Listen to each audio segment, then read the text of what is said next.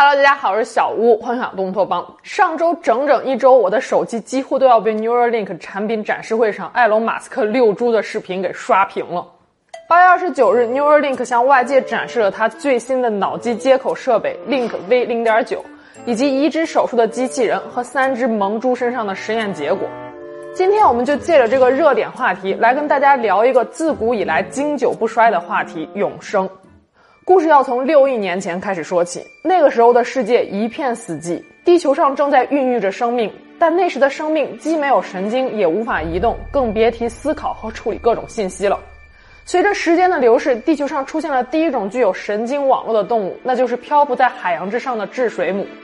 二零零八年四月，美国布朗大学生物学家凯西·杜恩在《自然》杂志上发表文章，认为智水母是动物们的首个祖先。它复杂的神经网络可以收集周围环境的重要信息，比如说哪里有障碍物，哪里有捕食者和食物，并且将这些信息传递到身体的各个部位。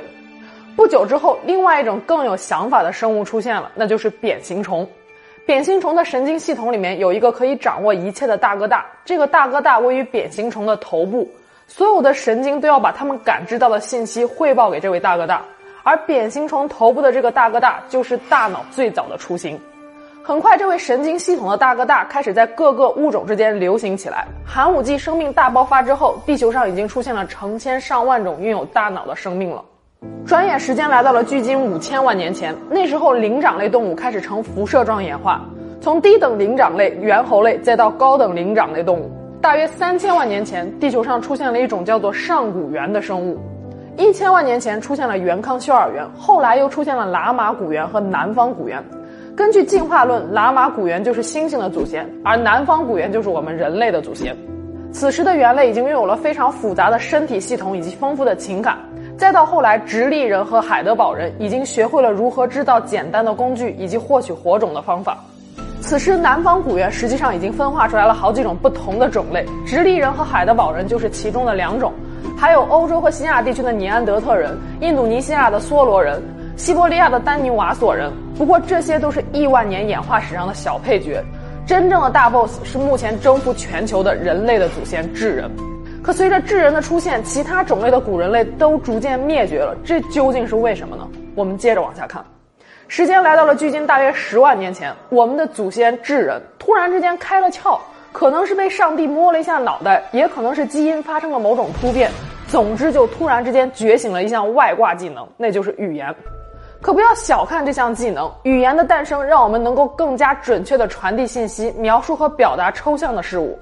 到了公元前五万年，人类已经可以用复杂的语言进行交流了。当族群中有一个人想到了一个捕猎的绝佳点子的时候，他的方法就会迅速地被传递给族群中的每一个人。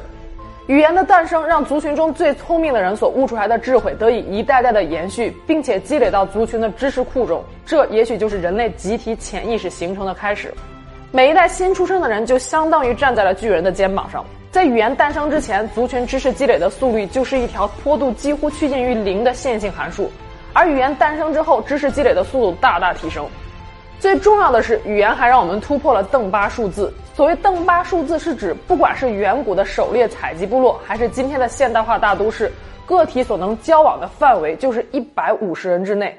这是由哺乳动物的基因密码所决定的，也限制了团队协作的规模。邓巴定律同样适用于其他哺乳动物身上，比如说猩猩或者是狼群之间的协作都是建立在相互信任的基础上的，这也决定了它们不可能进行超大规模的合作。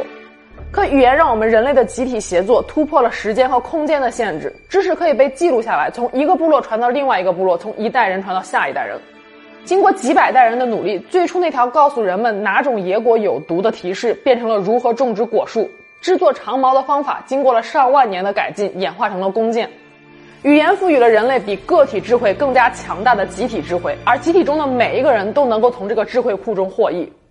与语言同时诞生的是人类的认知能力。历史学家尤瓦尔·赫拉利的著作《人类简史》中说道：“正是这场认知革命，让智人战胜了同一时期的所有古人类。”站在了食物链的顶端，不计其数的动物成为了我们餐桌上的美食。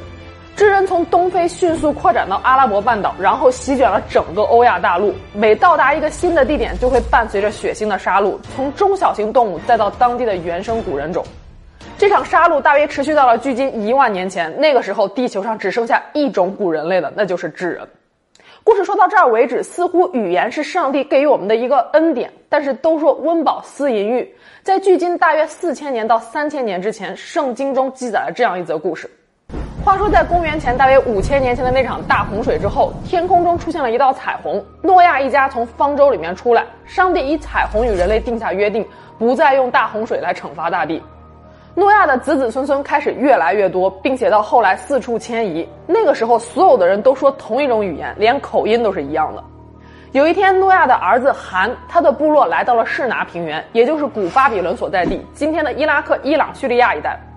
部落中有一个叫做宁禄的人，开始煽动大家说：如果有一天大洪水再来的话，我们该怎么办呢？我们可不能像祖先一样再一次被淹死呀！这个时候，部落中有其他人说：有彩虹在啊！当我们看到彩虹的时候，就会想起上帝的诺言，他说过永远都不会再用洪水来惩罚大地了。可是宁禄却说：我们怎么能把自己的未来寄托在彩虹之上呢？最终，在宁禄的鼓舞下，人们开始建造一座通天神塔——巴别塔。进入塔顶，不仅可以防止族群的分散，甚至还可以躲避一切的灾难，获得永生。因为大家齐心协力，巴别塔越建越高，而此事也成功惊动了上帝。但是，上帝并没有强行拆毁巴别塔，而是用了一条妙计，就是变乱人们的语言，让人们不再说同一种语言。那此时沟通就产生了障碍，人心散了，大家开始迁移到不同的地点，巴别塔的建造自然就停工了。就这样，上帝不费一兵一卒，直切要害，扼杀了人类永生的痴心妄想。同样的，中国神话中的不周山和巴别塔一样，也是一座连接人界与天界的神山。相传不周山常年大雪纷飞，极其严寒，只要凡人能够成功挑战登上不周山，就能够羽化成仙，获得永生。后来，在公共与颛顼的一场大战之中，公共兵败，愤怒之下的公共一头撞向了不周山。不周山的倒塌和巴别塔的停建，这很有可能并不只是中西方神话的一个巧合，而是人类的同一个集体潜意识。这也许就是智慧文明诞生之后，人类首次对永生的探索。时间来到了公元前二百三十八年，二十二岁的秦王政加冕亲政。这一年，他平定了宦臣嫪毐发动的宫廷政变，次年又借助嫪毐事件免去了重父吕不韦的相国职位，将朝政大权收到了自己的手中。此后，秦王政听从李斯之意，重用客卿。用金帛利诱和武力打击相结合的战略，加快了兼并六国的步伐。从公元前二百三十年攻打韩到公元前二百二十一年灭齐，秦王政仅用了不到十年的时间，就完成了他一统天下的伟大抱负，并且建立了中国历史上第一个高度集权的国家。而秦王政也自称始皇帝，寓意自然是希望秦王朝可以统治千秋万世。从此，秦始皇也开始一心寻找长生不老的灵丹妙药。公元前二百一十九年，秦始皇巡游山东半岛，在那里他遇到了一位叫做徐福的道家方士。徐福传说是鬼谷子的传人，上知天文，下晓地理。徐福告诉秦始皇说，在渤海湾里有三座仙山：蓬莱、方丈和瀛洲。仙山上住着三位仙人，手中持有长生不老之药。秦始皇立刻下令，命徐福率领千名童男童女入海寻找长生不老之药。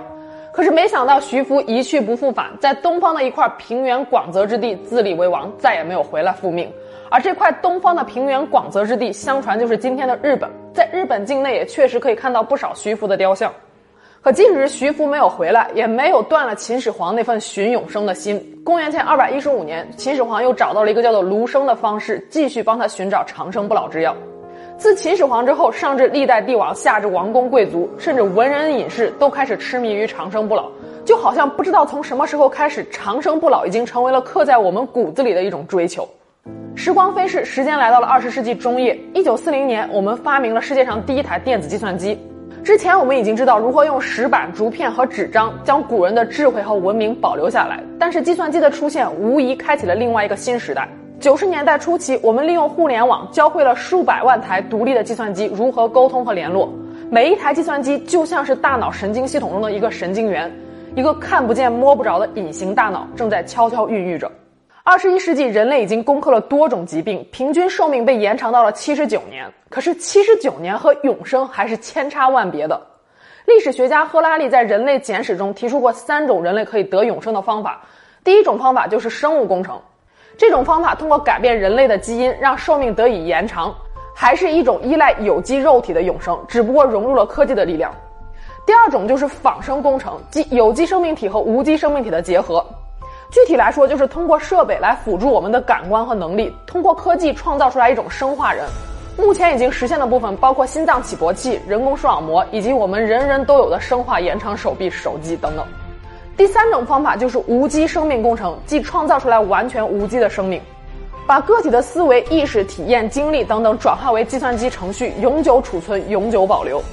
由于细胞的海弗利克极限，有机生命体的永生几乎是无法做到的。一九六一年，美国生物学家伦纳德·海弗利克发现，即使是在非常理想的情况下，正常人类的细胞也只能分裂大约五十次。后续研究将这个范围扩大到四十到六十次。一旦达到这个极限，细胞就会立即停止分裂，走向凋亡。人体细胞平均分裂周期是二点四年一次，由此计算出人类寿命的上限是一百四十四年，这就是海弗利克极限。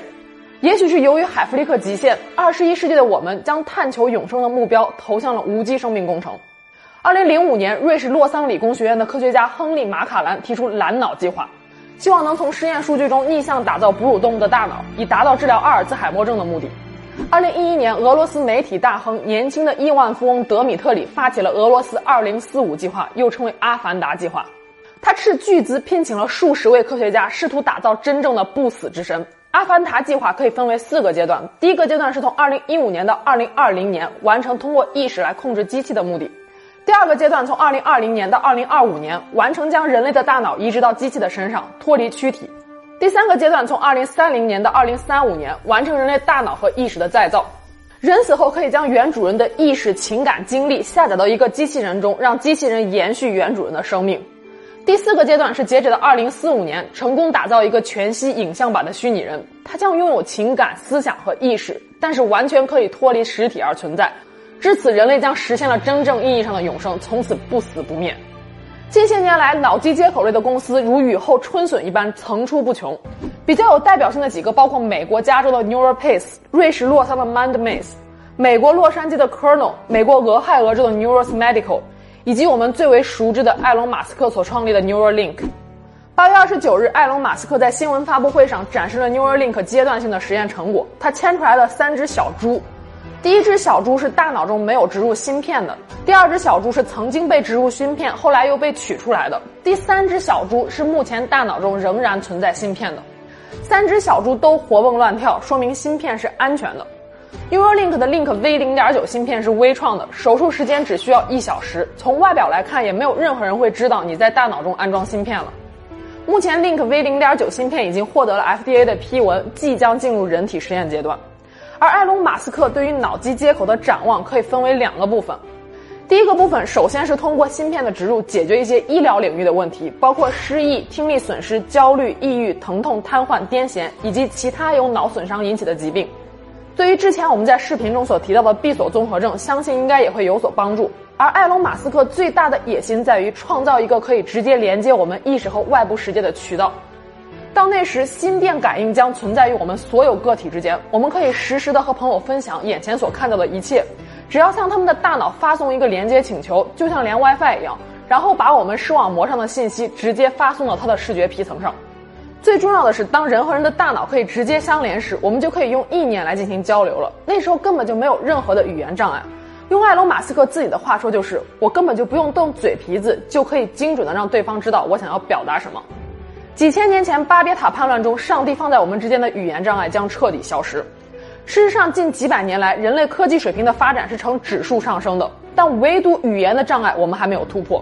大约四百万年前，地球上出现了南方古猿。又过了大概两百多万年，人类才顿悟出来该如何使用石器。假如我们把一万年前的智人带回到如今的二十一世纪，带他去开飞机、坐潜艇、看四 D 电影、玩 iPhone 手机，他可能会分分钟被吓出来心脏病。